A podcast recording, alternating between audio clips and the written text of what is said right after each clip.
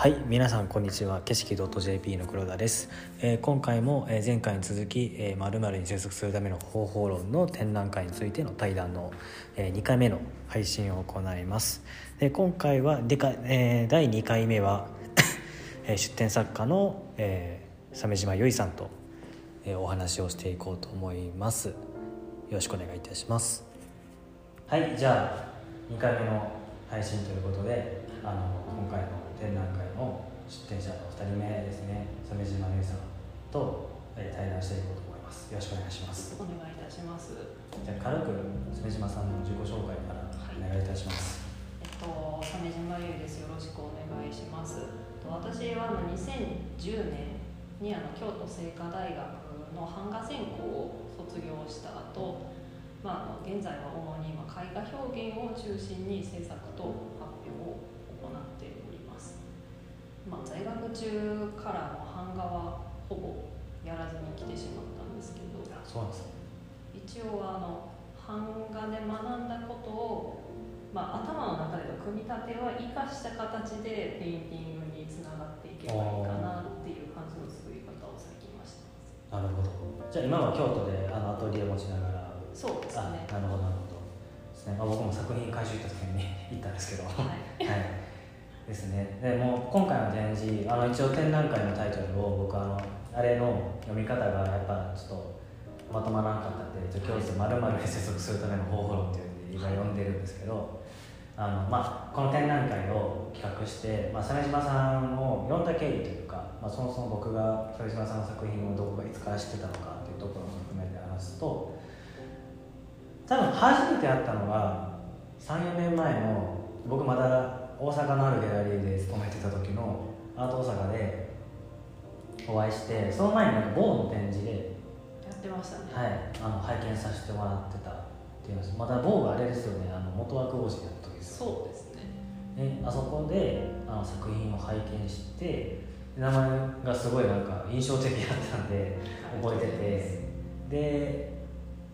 なんかそのアートフェアでお会いしてからインスタとか SNS 等で活動をずっと見てて、まあ、たまたまねなんかいろんなこう会場とかでお会いすることもたび多々あったのがあったりとかしてて、まあ、今回この展示のテーマ的にもっていうのと、まあ、今今回の展示のテーマが僕のなんか一こうキュレーターとディレクターとしてのこう興味関心持ってる作家さんに対して深掘りしたいなと思ってるとこもあるからそういう上でこの3人の中の一人として鮫島さんをお呼びさせてもらった結構もう去年の段階から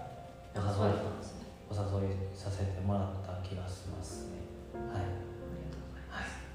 改めてあの今回の展示のこう参加して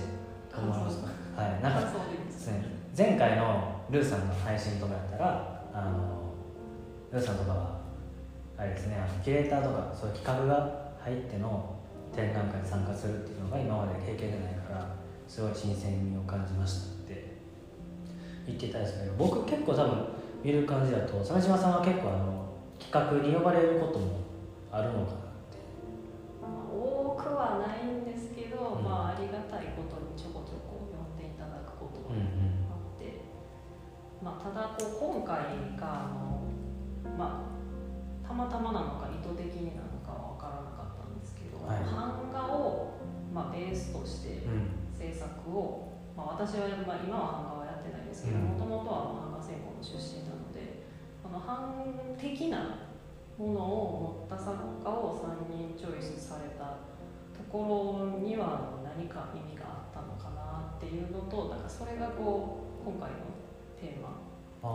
にこうなんかこう方法論ってあるのではい版画がこうやっぱり技法として存在している以上は、まあ、方法としてあるのでうなんかそれがこういい感じに今回の展覧会のキーワードになってるのかなっていうのはしててそこがこう3人の共通点を探るための一つのきっかけになったらまあ面白いのかなと思います。なるほど。あ僕もその作家さん選んだ時に最初はあの2人展の手でうん進めてたんですよ。あの鮫島さんとロッコンでっていう。その時もあのその時も今もそうですけど、まあ、元々のバックグラウンドとしてのあルーツとしてその版画を専攻してたりとか現在の版画をやっているっていうあのところは、まあ、意識はしてたっていうのがあってで鮫島さんはその、まあ、まあ、僕も同じ大学で、まあ、先輩に当たるんですけど、まあ、初めて見た時から版画は一切やってなかったんでその逆に版画を専攻しててそのペインティングにあの作品にこうおこう進んだ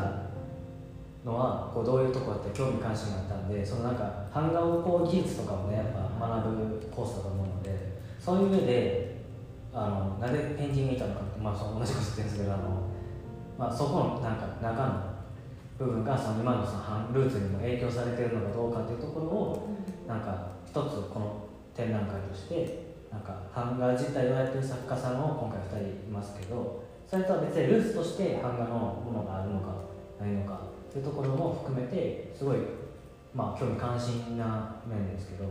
ていうところで選ばせてもらっているはい、最初は鮫島さんは出るっていうのも最初は決まっててその上でおのずとなんか選んだのが、まあ、ロッコンさんとルーさん。でそれやりあのより鮫島さんに対してのそのペインティングをやっているとか考えたのにそういうルーツがあるっていうのがまたあの関心が深くなってきたなっていうところで今回の対談ではそういうところもいろいろ聞いていきたいなって思ってます。はい、はい、えー、まあ、そういうとこも含めてあの今回「まるに接続するための方法論」っていうタイトルも、まあなんか決める時だいぶ僕この3人選んだのはいいものの、かなり大変な 作業をやったっていうのはあるんですけどなんかたまたまなんか数学について調べてて、うん、なんかそのなんか何で調べてたのか全く分かんないですけど暇つぶしのネットサーフィン見つけてたんですけど なんかその時にそのカタカナの「よ」みたいな記号がなんかあ確かに数学使われるのであれそもそも何て読み方なんやろみたいな。調べたら口にできない言葉言言葉に載せられない言葉の方に扱われてるっていう一節があってなんかそれがすごい今回のなんか展示にマッチしてるなって思ったんですけど、まあ、そもそもその展覧会の今回の、まあ、概要というのは、うん、あのまあ、3人の作家さんの共通性っていうのは、まあ、その先冒頭で調べた版画のルーツもあるっていうのもあるんですけどあのこう何かと接続を図るために作品って作ることが多いと思うんですね。なんかそれって、まあ、昔の美術のシーンでも多分結構根本的にあるのかなと思うんですけど自分のこう思い追い求めているものってそれがこう接続をしよう試みようとする行為に近くてただその何かっていうのはなんか常にこう原稿化ができてないような気がしててできてないというかあえてしてないかもしれないなんかそこら辺の曖昧性がなんかどっかやっぱこの作品を作ったりとか鑑賞して評価する時にもなんか出てくるなんかものかなと思ってて。でその何かって何なんでしょうねっていう話を一回チャットしたじゃないですか。そうですね。で全員が「うん何でしょうね」ってなってあの僕も「うん何でしょうね」ってなってそもそもこれは言語化をするべきなのか、しないべきなのかもうすらもわからないですよねってなって。っていうとこも含めてなんか完全に僕の個人的になんか今回の3年作家さんは僕が結構理解を深めたいなっていうところもあってあの言語化できない部分がある作品っていうのもなんか意図的に選ばせてもらってるしでやっぱりこの僕個人としての、まあ、課題もあるんですけど僕は今回、まあ、今年内でやってる電車での展覧会は割とその今の美術シーンとかあの社会の思うこととかっていうところもちょっとなんか踏まえながら企画してて、まあ、結構あの展示っていうか作品美術の作品ってなんかまあいろんな時代を遡るとキュービズムとか印象派とか、まあ、写実主義とかあるじゃないですか、まあ、言葉としてなんかあの名称があってある時代の流れをちゃんとこう記号的に捉えられてるはずで今現代美術っていうので大枠で捉えてて僕たち今その今この中でやってる中でなんかやっぱまあ結構ねやっぱコミュニケーションツールの発達ってやっぱあると思うんですよね、なんかツイッターとかインスタとか。で結構やっぱ写真を携帯で手が撮れるようになってからもかなりこう外のリアルな情報をあの取り込みやすくなったっていうところもあって。だからそういうそれが、まあ、すごいポジティブに捉えたら便利に世の中になったっていうのが一つなんですけどネガティブに捉えると自分の考える思考とかなんかそのなんか行動の制限を与えられているような気がしてならなくて僕がなぜかというと僕は展覧会を企画しても長いんですけど78年ぐらいですかね。でやっぱ見に来る人っていうとまあどうしてもやっぱ来たからにはなんかこう SNS に開けたりとか記録に残したいから写真を撮る方って多いじゃないですか。そういう人たち、まあ、全然僕も撮ってもらって構わないんですけど今でマナーとして一言言ってほしいとかっていうのはあるんですけど別に展覧会会場に作家さんが常に在庫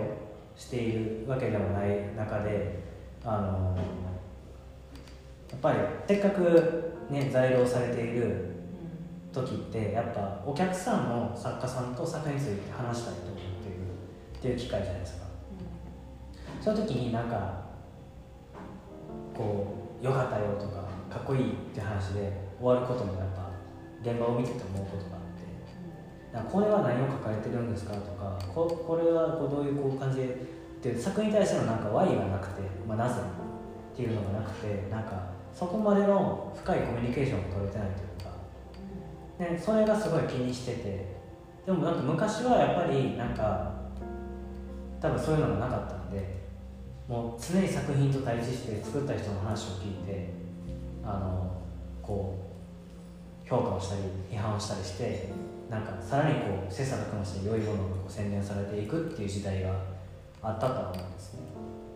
まさにその僕も今回してる書いてるポール・セザンヌとかも印象派の中に5つ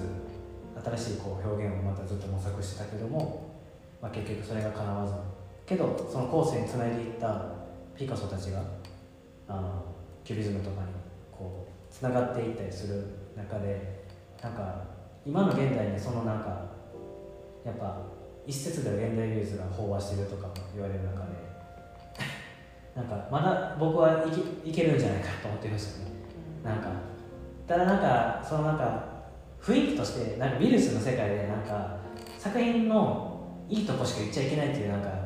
雰囲気もあるじゃないですか。展覧会来たらな僕はなんかすごいああるちょっとあるんかなと思って。てぶっちゃけその鑑賞者も全員がリテラシー高いわけじゃないっていうのは十分理解してるんですけどなんかちょっとした疑問をなんかこう言っちゃいけないのかなって思っちゃうとこが。まああるかもしれない。そうですね、まあ、僕らは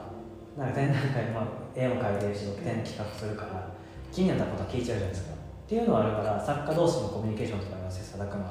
されてるかもしれないですけど別にそれは鑑賞者にも土俵に入れるはずなんですよ。なんか そういうなんか相対性で言うとなんか鑑賞のシーンとしてなんかまあ今やっぱまた時代の流れ変わってきてる中でなんかそこのなんかコミュニケーションのあの簡略化がちょっと僕は気にしている。簡略化というかまあなんかすごいこう気なんか言っちゃいけないのかなみたいなとか作家さんと喋ってていいところしかせ,、まあ、させっかくそれは鑑賞者は作家さんがいたら作品について聞きたいこともあるだろうしでもなるべくこういいところを言いたいっていう気持ちもあるけどなんか僕はその中でなんか「なんでこれ作ったんですか?」とか「なんでこれをやったんですか?」ってそういう根本的なとこも 全然聞いてもいいんじゃないかなって思うんですよ。そういう上でなんか今回の展示のなんか表向きはあのこういうあの鮫島含3人の作品の展示を行うことで、まあ、ポポあの収録のポッドキャストで作品についての理解を深めていく、まあ、試みをしているんですけど僕は鑑賞者側にもなんかより天然に来てなんか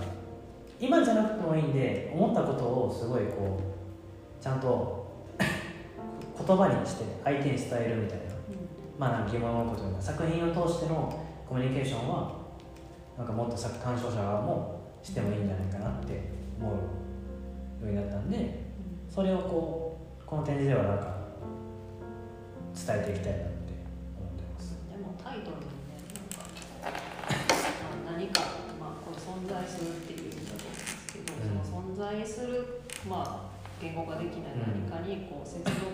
するための方法論っていう本当にもうまさになタイトルがあるのでそのタイトルを見て、まあ、作品を見てなん。か見た人がまだこう理解しやすい、まあ、多分並ん。でる作品はもしかしたら一発で理解できないかもしれないんですけど、まあ、それって一体何なんだろうなっていうことを考えるきっかけの展覧会にはなってくれてたらいいなとそうですねまあなんか展示に来てなんかみんなちょもっと作品を前に考えてほしいなっていう。そうですね。かっこいいかわいいとかじゃなくっていうところですね。まあ全然その思うことは全然自由だし悪いことじゃないですけど、まあ、もっとこうなんか考察をするというか、まあそうですね、うん、なんかなんでこれを作ったんだろうっていうとこから考えてもいいんじゃないかなっていう。なんか美術館に行くとみんなそういうなんかマインドになると思うんですよね。どんな人でも。でもそれはなんかギャラリーではなんで起きないのかっていうのが結構僕の中ではあるのかなって思います、まあ、なんかそういうこう意味を含めて今回の展覧会を作ってて、まあ、今回僕タイトル決めた直後ぐらいにコロナになっちゃったんで、そうですね。あのねもっと僕もあの作家さんとのコミュニケーション含めて会議始まるまでには各一人作家さんのことはなんか作品のことは一つの示唆として僕も持っておきたかった部分があったんですけど、ちょっとねあのやっぱ3人展ってなると僕も含めて4人で僕展覧会になると、まあ、皆さんのスケジュールをねしっかりこうは抑えること難しい中で、まあ、鮫島さんも今展覧会いろいろ今後もあると思う制作もされている中であ難しい部分もあったんで、うん。そういう意味でもこういう対談も取れてるっていうのは、まあ、有意義かなと思ねじゃあちょっと次のパートからちょっとさその、まあ、展示にせっかくしてるんであの作品について聞いていけたらと思ってます。はい。じゃあここからあの展覧会について全体として喋るのであの、まあ、早速ねあの、早速というか、まあ、あの作品について聞こうと思うんですけどまあなんか、まあ、今収録してる場所が会場の展示車体で目の前に鮫島さんの作品があるのでちょっといろいろしゃべ聞いていこうと思うんですけど、まあ、今回全部「呼び継ぎ」ってしあのシリーズになってると思うんですけど、まあ、その呼び継ぎのこのシリーズの作品についてちょっとなんかご説明いただきたいなって。あのまあ、私自身はあのこの、まあ、今回出してる作品が全てあの多角形の、まあ、変形パネルの作品になってるんですけど、まあ、その作品に至るまではやっぱりこう通に絵画っていうものは四角いものっていう印象がやっぱ皆さんあると思うので、まあ私も漏れなくその認識で四角の絵画をずっと描き続けてきたんですけど。なんかまあこのイメージをやっぱりこう四角の中に落とし込もうっていう意識がどうしても働いてしまって、まあ、イメージがまあ小さく収まってしまうっていうことが自分の中であまりこう、まあ、良くないなと思い始めてきて、まあ、初期の頃はその、まあ、中身にこう収めようとしてしまうっていう意識をちょっとこうぼかすために結構多分初期で作品見てくださってた時とかの、まあ、ボード展示してた作品とかはあの空白をわざとこう字を残して書かないっていうことで、まあ、それをこう自分の中で折り合いをつけて作品を作ってたんですけどなんかでもそれだとやっぱりどうしてもあの絵画を描いてそのないところをあの鑑賞者に伝えるっていうことから若干ちょっと逃げてるこのぼやかすことではぐらかしてるのかなっていう認識はちょっとあったのでそれをこう自分の中でどう変え,、まあ、変えていこうかなと思った時にこうやっぱりこう自分自身が、まあ、誰でもそうだと思うんですけどあの認識できる範囲内っていうのがあのおそらく多分自分たちの手の届く範囲だと思ってるんですよ。だからそれより超えたものっていうのは触ることもできないし、まあ、見るだけになってしまうので自分の中でのリアリティがあんまりないなと思っててなんでこの自分が触れる範囲のリアリティのある範囲内からこう発信できるイメージを作れないかなと思った時にこの一番初めにこう最近は小さい立体を作ってから作品けど、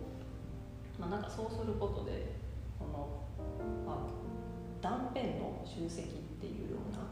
ずっと持ってた自分自身のこうイメージをこうあの作ることができたかなとは思ったんですけど、まあ、それ一つだけではやっぱり物足りないんでこう何か別のアプローチをできないかなと思って考えた時にあのたまたま骨董品屋さんで見てあの、ま、陶器とか、まあ、漆芸とかにされているあの金継ぎ技法の一つのあの呼び継ぎっていう技法があってそれがこうあのピタッと全く別々の器同士がこう金でくっついて全く別の器として再生するっていう技法なんですけどなんかそれがこう全く別々の、まあ、イメージ同士がくっついているのに全くもって反りが同じじゃないとピタッと合わないので。なんかそれがこう偶然なのに必然として呼ばれてきたイメージっていうものにがすごくあの自分自身が感銘を受けてそれがもうすごいなんか自分自身が持っている死生観をすごい煽られたんですよね。こうなんか一回死んでしまった器が別の形となって生き返ったって絵画作品にまあ展開できないかなと思って、まあ、呼び継ぎシリーズっていう作品の展開を始めました。なるほど、まあ、だからこう作品自体が、まあ、一つの、まあ、一枚の絵画として多角形の作品として一応やっぱり存在はしてるんですけどその多角形であることでこの、まあ、四角の認識でやっぱり絵画を見ようとする中で三角だったり四角じゃない形をしているのでその先にあるものを想像してもらいやすくはなったのでその部分であるっていうこの断片であるっていうことをうまくこう作品と、まあ、自分自身が言いたいことが、まあ、今のところはこう「呼び継ぎ」っていうこうタイトルを使うことでうまくフィックスしてるんじゃないかなとは思います。なるほどなんかすごい今話を聞いてすごいなんかあの僕もその今回もしゃべる前でちゃんと今回でさあの呼ぶ上でも鮫島さんのリサーチをやってて、まあ、その呼び継ぎのシリーズのセットメントも読ませてもらってて、まあ、かなりやっぱ文章を読む限りいろんなこう あの洗練っていうかなんか、まあ、いろいろ考え抜いた文章いろいろありました考え抜いた文章だなっていうのをすごい感じててなんかすごい読んでても腑に落ちる部分もあるしでもすごいやっぱその読んだ時に僕は初めてやっぱ作品今回の呼び継ぎシリーズの作品とかも見た時に、まあ、パッと見の印象としてやっぱりその画面の複雑性っていうのはすごいやっぱ画面の強さとしてあってなんかよりその呼び継ぎのなんかタイトルの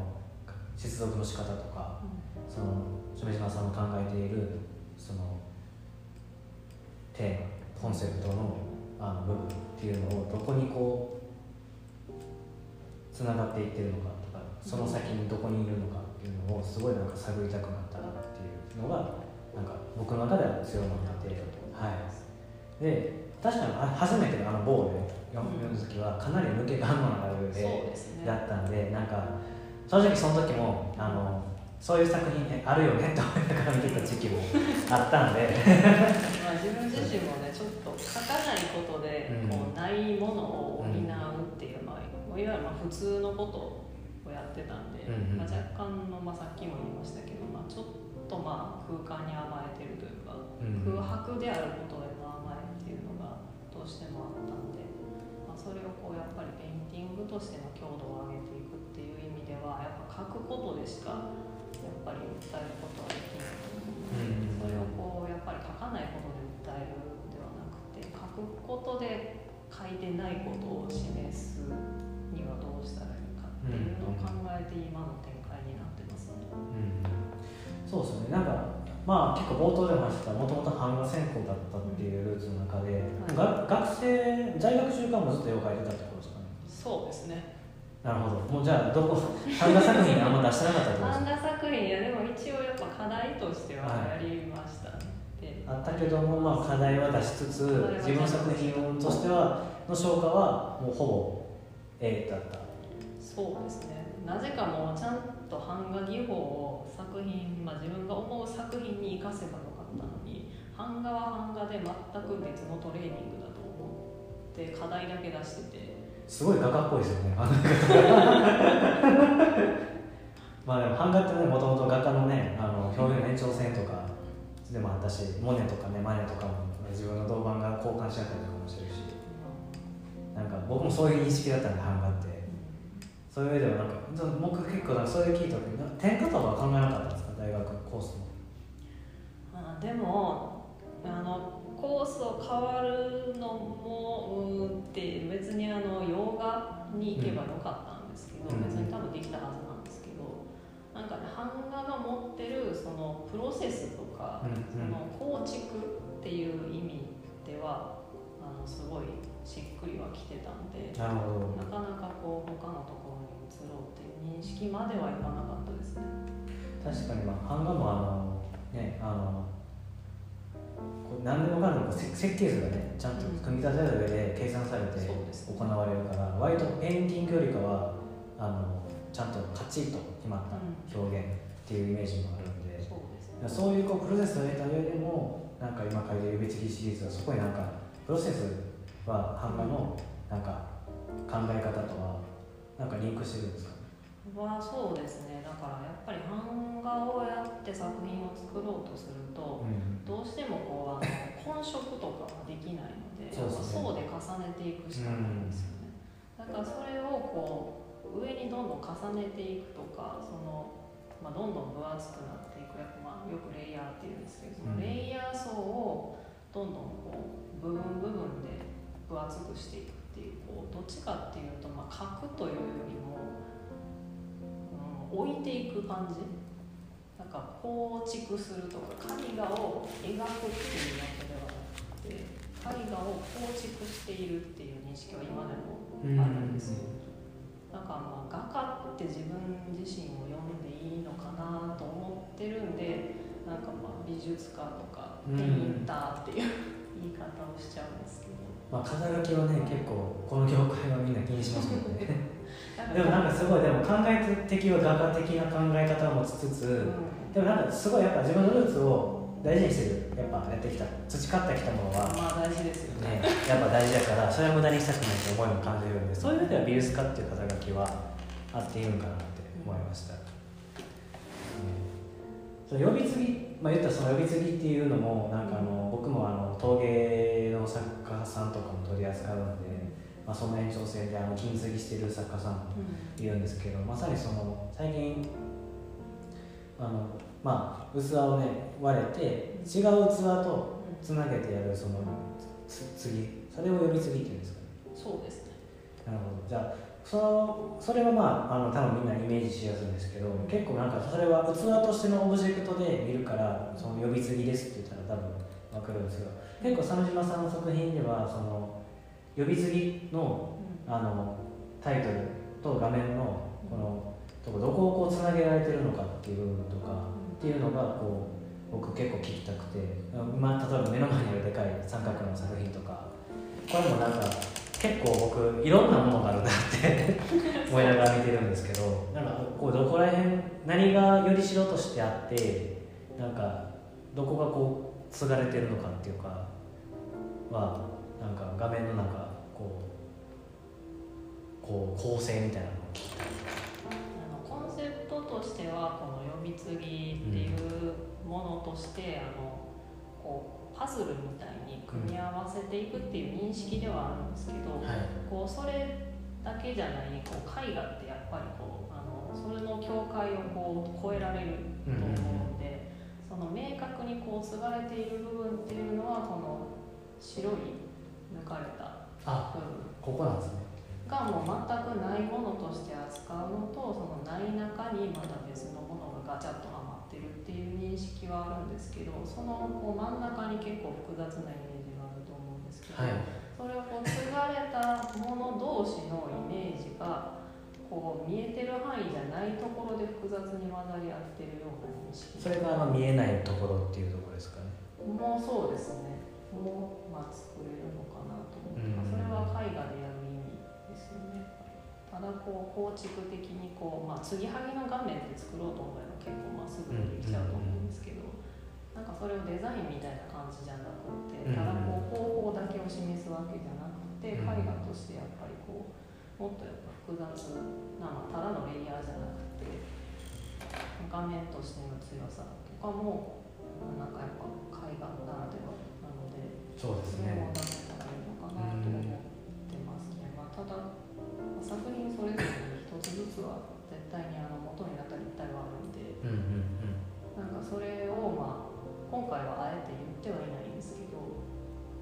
まあ、あの聞いてくださった方にはまあ立体が主になってそこから展開してるんですよっていう話をしてあじゃあ何があるんやろうっていうのが深めてもらえるんで。うんなんか僕もそのよりしろがあるっていうのを前聞いててなんか結構めちゃめちゃ単純な疑問なんですけどよりしろはなんで一緒に展示しないんですか？あの前にあの一緒に展示したことももちろんあったんですよ、うん過去に。あったんですけどあのやっぱりあの絵画に描かれているものよりもそのものとしてあるものの方が同じものを描いてたとしても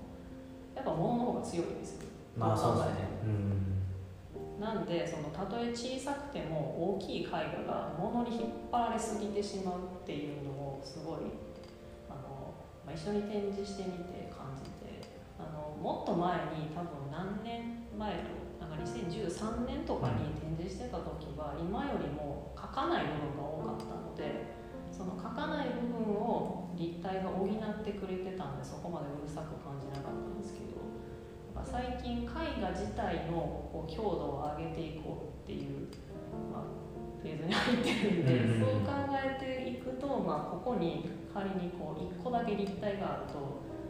すごいなんか邪魔というかあの変に深読みしてしまうしどうしてもちょっとうるさくなっちゃって自分自身がこう示したいこの絵画と絵画の描かれていないところを示すっていう部分が薄れてしまうんじゃないかなと思って、その立体自体を展示するのは今回はやめましたね。なるほど、まあ、確かにまあ結構画面の、ね、複雑性とその元になってるっていう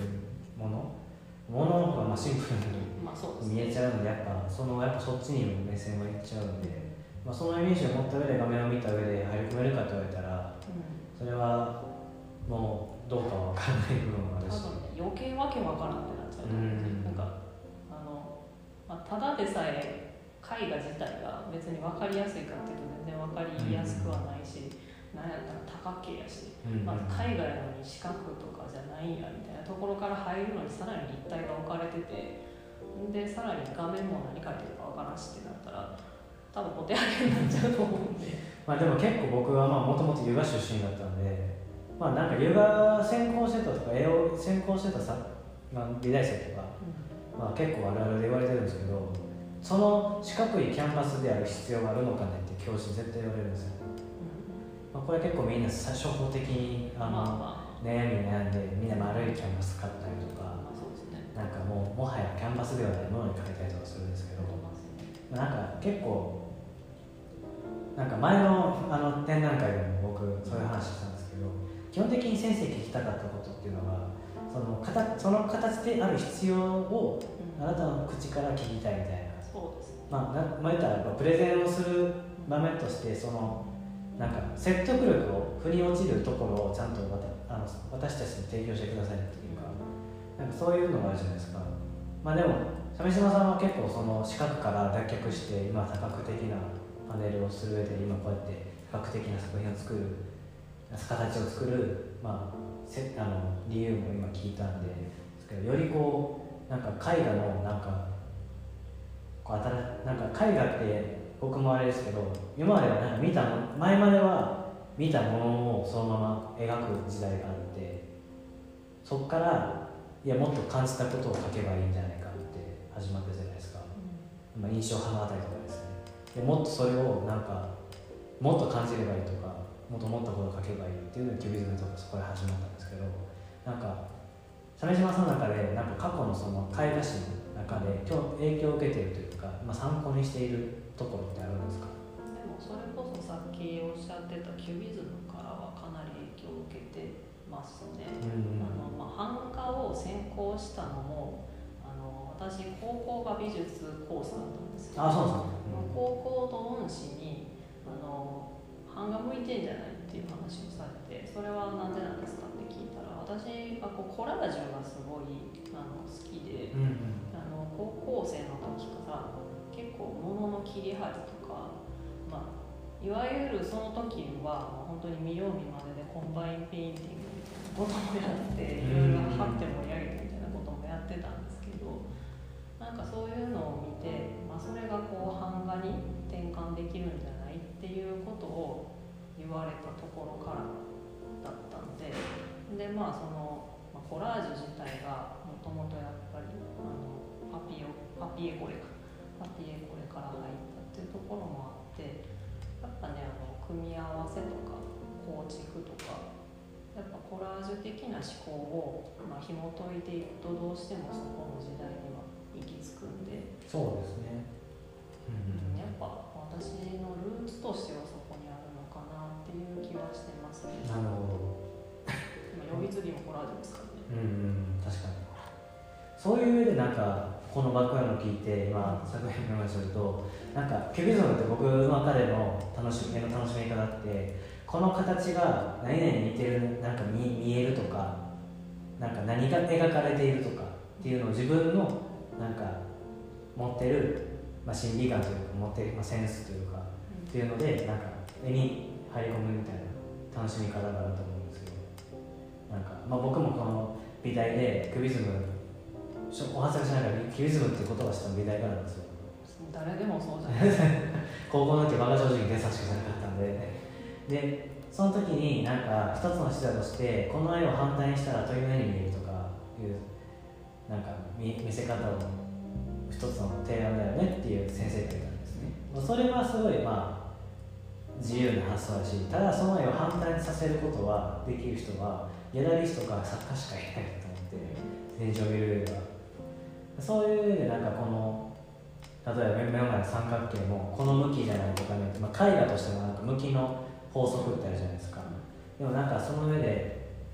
あの多角的な形をこう取り入れてることで向きがあの法則性を無視してるのか無視しないのかとか上で鮫島さんはちゃんとなんかそれはなんか絵画としてのルールとしてなんかちゃんとこの絵はこうこういうふうに見えるキュビズムやったらなんかなんなんぶっちゃけもっとひどめのキュビズムのキュビズムキュビズムやったらどの向きでも絵として成立するんじゃないかみたいなことの授業とか言ってたんですよ。まあひっくり返しても。でただなんか鮫島さんの作品はなんかひっくり返したらそもそもなんか反転してるねってなる一目でわかるんですけどなんかそういうところのなんかキュビズムの文脈はあまり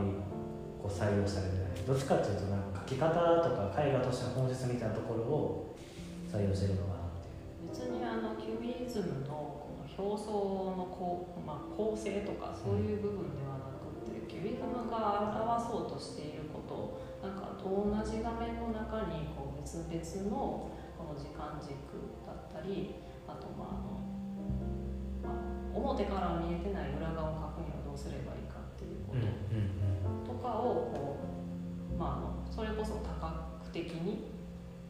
見るし見せるための技法っていう認識で、うん。そこのエッセンスを、まあ、引っ張っていきたいっていうのはあったんで、まあ確かにそれはありますね。見えないものをこう描くっていうのは、うなるほどそうね。なんか改めて話聞くとやっぱさ作品に対してのその没入する、まあ、ちょっと距離感というかうん。やっぱ変わってきますね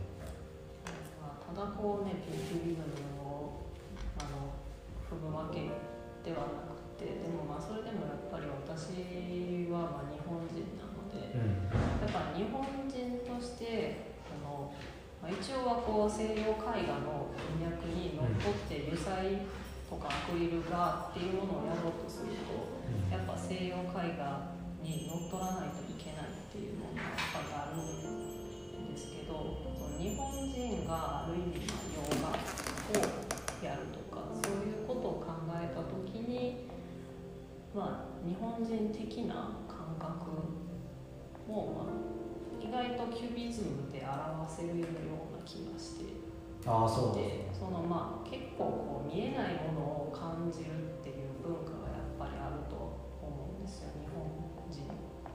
まあ、ありがとうございます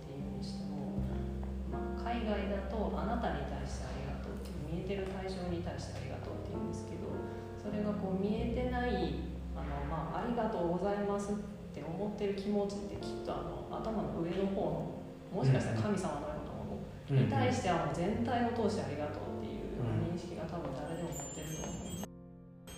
そうっすよね、まあ、確かにあの日本人は割と言葉の表現が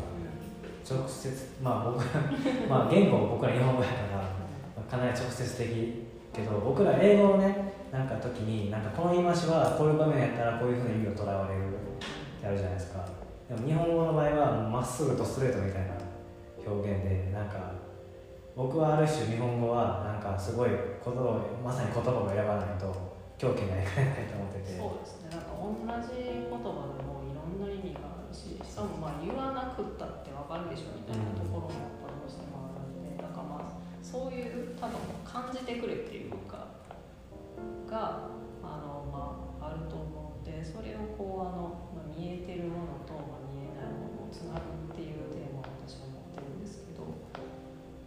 まあ、それが割とこうあの自分自身がそのテーマに行き着いたのがやっぱこうあの自分自身が日本人としての、ま、ルーツがあるので、まあ、どうしてもこうあの、ま、無意識の自社に行く機会と、まあ、一応うちは神道なのでうん。神様がまあ普通にいてっていうことがあったんですけどだからそれって何なんでしょうねっていうことを考えたところからだったんで。まあ、それをこうあの西洋の文脈にまあずるずると引っ張ってくっつけられるのかなっていうトレーニングみたいな感じですうね、ん。まあ、あの神様目に見えないものとしてのそ,、そのまあ結構とっつきやすいのはそこら辺ですよね。目に見えないものっていうのはつまり何ですかって聞かれた時に。まあ目に見えないものなんですかって言われてもね。うん。それは。それはっていうことなんですよね。なんかどうしても。まあでも一つの視座としてねなんかまあみんなが共通言語的に認識してるとしたらお神様だったりもうお化けもまさにそうだと思うので。まあそういう上ではなんか鮫島さんの絵をこう見る上ではまさにその見えるものと見えないものを一緒にこう作品のこの形も含まれてどどんどんどんどんのめり込んでほしいっていうところがありますよね。なんかなんかすごい没入してほしい絵画であるべきなのかなっていうのは個人的に思ってるんでなんかそういう意味では僕もこう今回の話でなんかいろいろ認識が改まった僕あのめちゃめちゃついでなんですけどなんかたまに人の顔入ってるじゃないですか。これは誰なんですか？自分ですか？いやあの「もの」って言ってたじゃないですか、はい。もとの、まあ、私がこう立体を作るっていう自分が作り出した立体だけではなくてあの自分自身が作ったものだけではなく誰かが作り出した道具っていうのもあの最近は作品の中に組み込んでて。あじゃあ作った誰かってあの誰かが作ったあの立体物とか道具って道具とかって意外とあの動物とか人を模したものって意外と多くて。うんうんだかああのこの作品だけじゃなくてその横に展示してるちっちゃい作品もあの鳥を模した道具なんですよね。うんあそうなんですね。で横のあの渓流名言の鹿っていう作品なんですけどこれも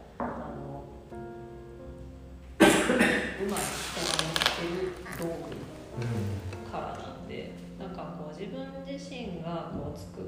てあの絵画にするための道具っていう認識だけじゃなくて、まあ、それだけだと完全に自己完結になってしまうので、まあ、そこからこう広げていくにあたってあの、まあ、誰かとのつながりっていうのも考えないといけないのかなと思った時にあの、まあ、モチーフとしてやっぱ道具を描くことがすごい多いんで。もう誰かが作り出した道具と自分自身が作り出した道具との関係性を探って、まあ、自分から他者にっていうつながりを、まあ、時間軸だけじゃなくて自分と他人っていう部分も接続できたらいいのかなと思って組み込んでますね。んなるほどうんはいじゃああの結構長年作品のことも聞いてて、まだまだ聞きたいこともあったんですけどちょっと時間までなんで、はいちょっともうちょっと進めていくんですけど、まあ、改めて、まあ、今回の展示「丸々に接続するための方法論も」まあ参加していただいて、まあ、鮫島さんの中で僕がこのタイトルを考えて、まあ、こう投げかけてどういうアンサーを考えてるのかなっていうのを聞きたいのもあるし、まあ、あとはちょっと今後の、ね、展望とかも含まれてちょっとお話聞けたらなと思います。はいでもあのこのタイトルをいただいてからも、やっぱりタイトルについても考えたんですけど、はいあのまあこの「世」に見える記号自体がこう存在記号なのでやっぱ存在するっていうことは、まあ、私自身がこうずっとテーマとして持ってるあのこう見えるものと見えないものをつなぐっていうテーマに、まあ、割とこう近いところを示しているのかなっていう気はどうしてもしてたん。で、まあ、ただこの何かとの接続っていう話がまあ本当そもそもか見えるものと見えないものをつなぐっていうことで、まあ、私にとっての何かっていうのはこう見えないものっていうものそのものであって、まああのまあ、見えないものってなんだろうな、まあ、だからそれはまあどうしたってこう見えてしまうこの視覚芸術。うん。まあ、絵画は視覚芸術なので、まあ、それをまあどう示そうかっていうことになるのかなとは思いますね。でまあ、見えないものって何って聞かれたら、まあ、さっきも言ってたような、まあ、お化けとかうん。妖怪とかうん。神様とか。だまあそれをこう何やねんって言われてしまうといや何なんでしょうねっていうしかないっていう気持ちでの何かですね私の何あかは。あなるだかこう分からなくって自分自身も本当に分からなくって何かなんですけど。まだ分かんないんですっていう感じの認識っていうよりかは本当にあの、まあ、見えない存在って何なんだろうっていうのを一生かけて考え続けて形にし続けてるっていう感じなので、うんうん。もうそのものって感じです。なるほど。なんか そういう上でなんかそのやっぱお化けとか神様もあるんですけどもともとルーツとしてしあの神道っていうのがいいですけどなんかお化けとかそういうなんか部分って美術に連接続するじゃないですか。多分日本だったら幽霊画とか書かれるじゃないですか。そういう部分のなんかこう興味関心とかの広げ方はあんまないんですか？だって幽霊って言われて幽霊描いてたらもう見えてるやんって。ああそうです 確かに。なるほどね。あーすごいわかりやすいですね。そこはあえて見えないものとして信じたいっていうことですそうですね。だから見えないものを見えないままに見えるように考えるどうしたらいいかっていうこああなるほど。とですね僕結構まあこれ僕の個人的なんですけど僕はもう幽霊を一時期見見見たかったんですよ。見たかった見たかったタイプで当時あの愛読書が地獄先生のルールだったんですけど。そこにねもうみあの幽霊の見方をこうやる方法みたいな読み込んでめちゃめちゃやってたんですよ。半年間やったんですけど多分僕の集中力のなさなのか知らないですけど見えなかった結局まあいないものかなと思ってたんですけどやっぱり憧れはあったんで、まあ、結構いろいろその水木しげるの あの本読んだりとか、まあ、結構オカルトいたいたとかも行ったりとかして自分でこうなんかお化けはいるんだっていうちょっとした希望を持ちながらのですけどただそれをすることによってなんかいないものとして自分の中で本質としてなんか確定してしまっててもうホラー映画見てても全部演出に見えてしまうんですよね。冷め切っちゃうというか。んまあそうですよあ、サンタクロースもそうですよきっと。うん。サンタクロースも私妖怪みたいなもんだと思ってて。うん。なんかこうまあサンタクロースっていうものはいるじゃないですか、うん。サンタクロースっていう概念、うん。概念はいるけどでまあそれがこう、まあ、いわゆる妖怪画家のように、うん。まあ塗り壁というこのビジュアルみたいなサンタといえば赤い服を着ているおじさんみたいな認識があるんででもこう存在としてはいなくて誰かが演じることによって生まれる存在じゃないですか。でもサンタってお化けやなってすごい思ってて。最後にサンタの話するのもおかしいですけど。そうですよね。なんかそういう上ではなんかその鮫島さんの中の何か続いてた定義のその見えないものっていうのはほんまに見えないものとしてちゃんと鮫島さんが信じるものがあるみたいな。なんか見えなくてもなんかその鮫島さんのし信じる姿勢っていうのは感じられてなんかそういうのはそのなんか攻め何かっていうのはなんかそういう意味のあるものだなっていうのはそうですね。なんかまあほんまに宗教を信じることみたいなことにもやっぱつながってくるやろうし、うん、なんか見えないものをどうにかして見ようとしようっていう感じではどっちかな、まあ、というとなくて、まあ、見えないものは見えないものとしてどう尊重していきたいのかっていう感じですね。ね今のいいですねなんか僕もなんかその今回のタイトル考えた時にみんな何かは何ですかねって話をしてて、まあ、ずっと考えてるんですよね、うん、まあ鮫島さん今日話してその人が言ってることもすごい腑に落ちたなっていうのと、まあ、もちろんルーさんとロッコもいる中でまあなんかやっぱまた鮫島さんの違う作家さんとは違う考えでって持ってるだろうと思うので、まあ、ね、まあ改めて聞きたいなってとこもあるんですけど今僕現状ではその何かっていうのはその作家の中でのこの作る上での作品を作るなんか軸というか、うん、でもその軸っていうのが本能的にあってそれをなんかずっとこう改めて認識すするものでもなくてなんかずっとこう無意識化の中にある存在しているもの、うん、どうしてある何かじゃないかなっていうのがあって、うん、なんかやっぱ人間ってなんか何かやる時とかものを作るのもそうですけどなんか個性って出るじゃないですか。そうですね。その個性っていうのが多分自分のアイデンティティとかその軸だと思うんですよね、うん、そのアイデンティティってなんかな何なんだろうねって。多分なんか一回自己分析の時に考えると思うんですけど。ででもなんか分かんねえって話ですよね。なんかでもなんかなんか頭では分かってるのに言葉に出ないなみたいな。言葉になりえないなんかその何かっていうのがその今回の存在するっていう記号のあのに置き換えてるのかなっていうのは個人的に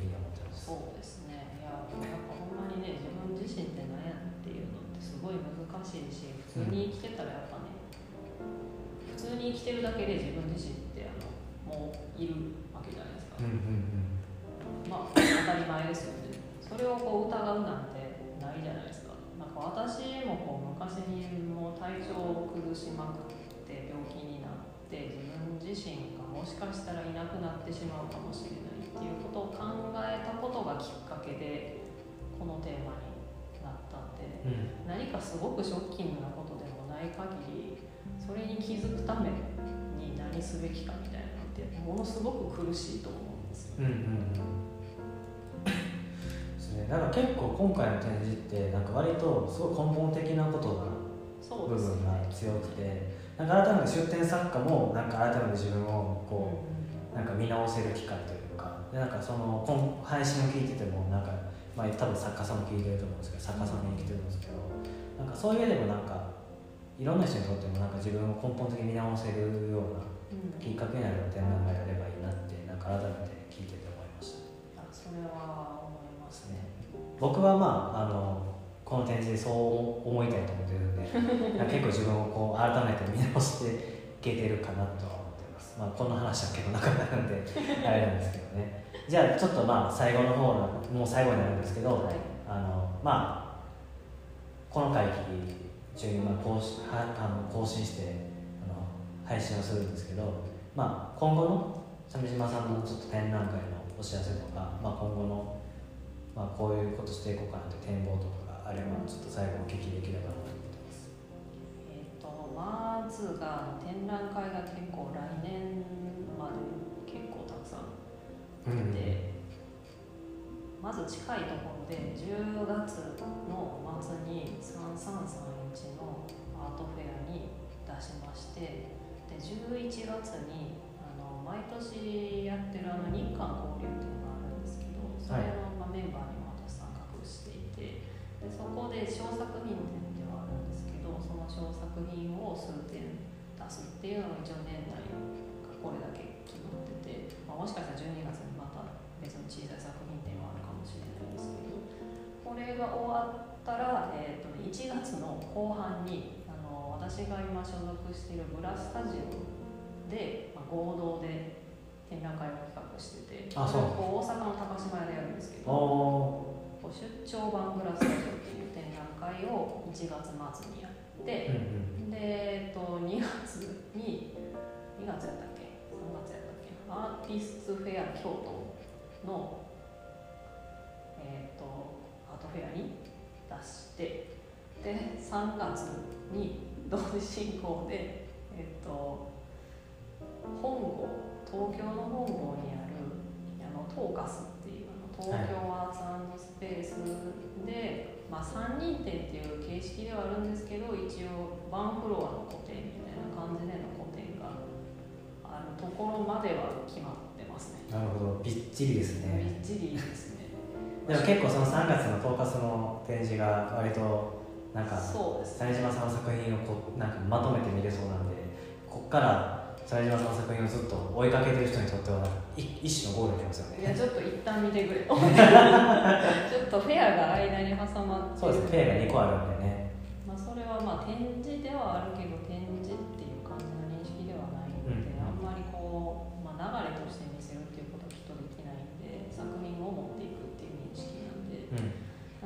一応来年の3月の個展にも来てもらえたらいいのかなと思って今はそれに向かっての対策作りと、まあ、今回出品させてもらった作品のさらにこう延長線上に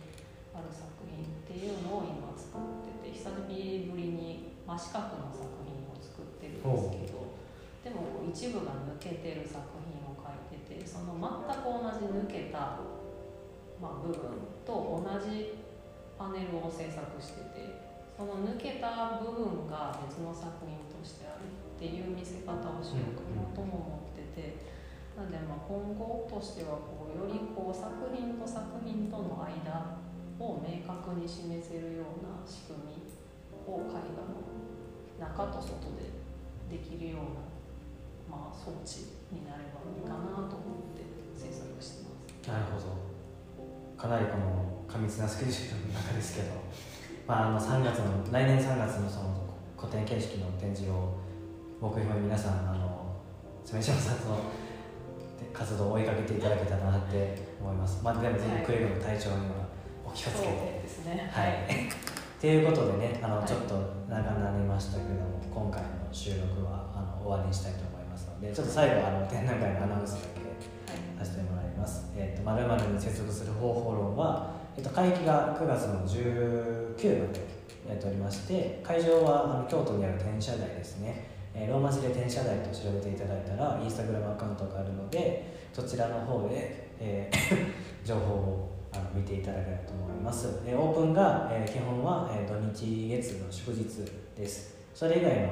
平日は要はポイントで前日までのご連絡をお願いしております。でまたあのオンラインでもね作品をあの公開しておりましてオンラインが、えー、とオイルさんですねビース手帳を運営しているオンラインサイトで、えー公開しておりますのでそちらも会期中は、えー見れますのでぜひご覧ください。はい、ということであの、はい長くなりましたがはいいろいろとありがとうございました。ありがとうございました。鮫島由衣さんでした、はい。ありがとうございます。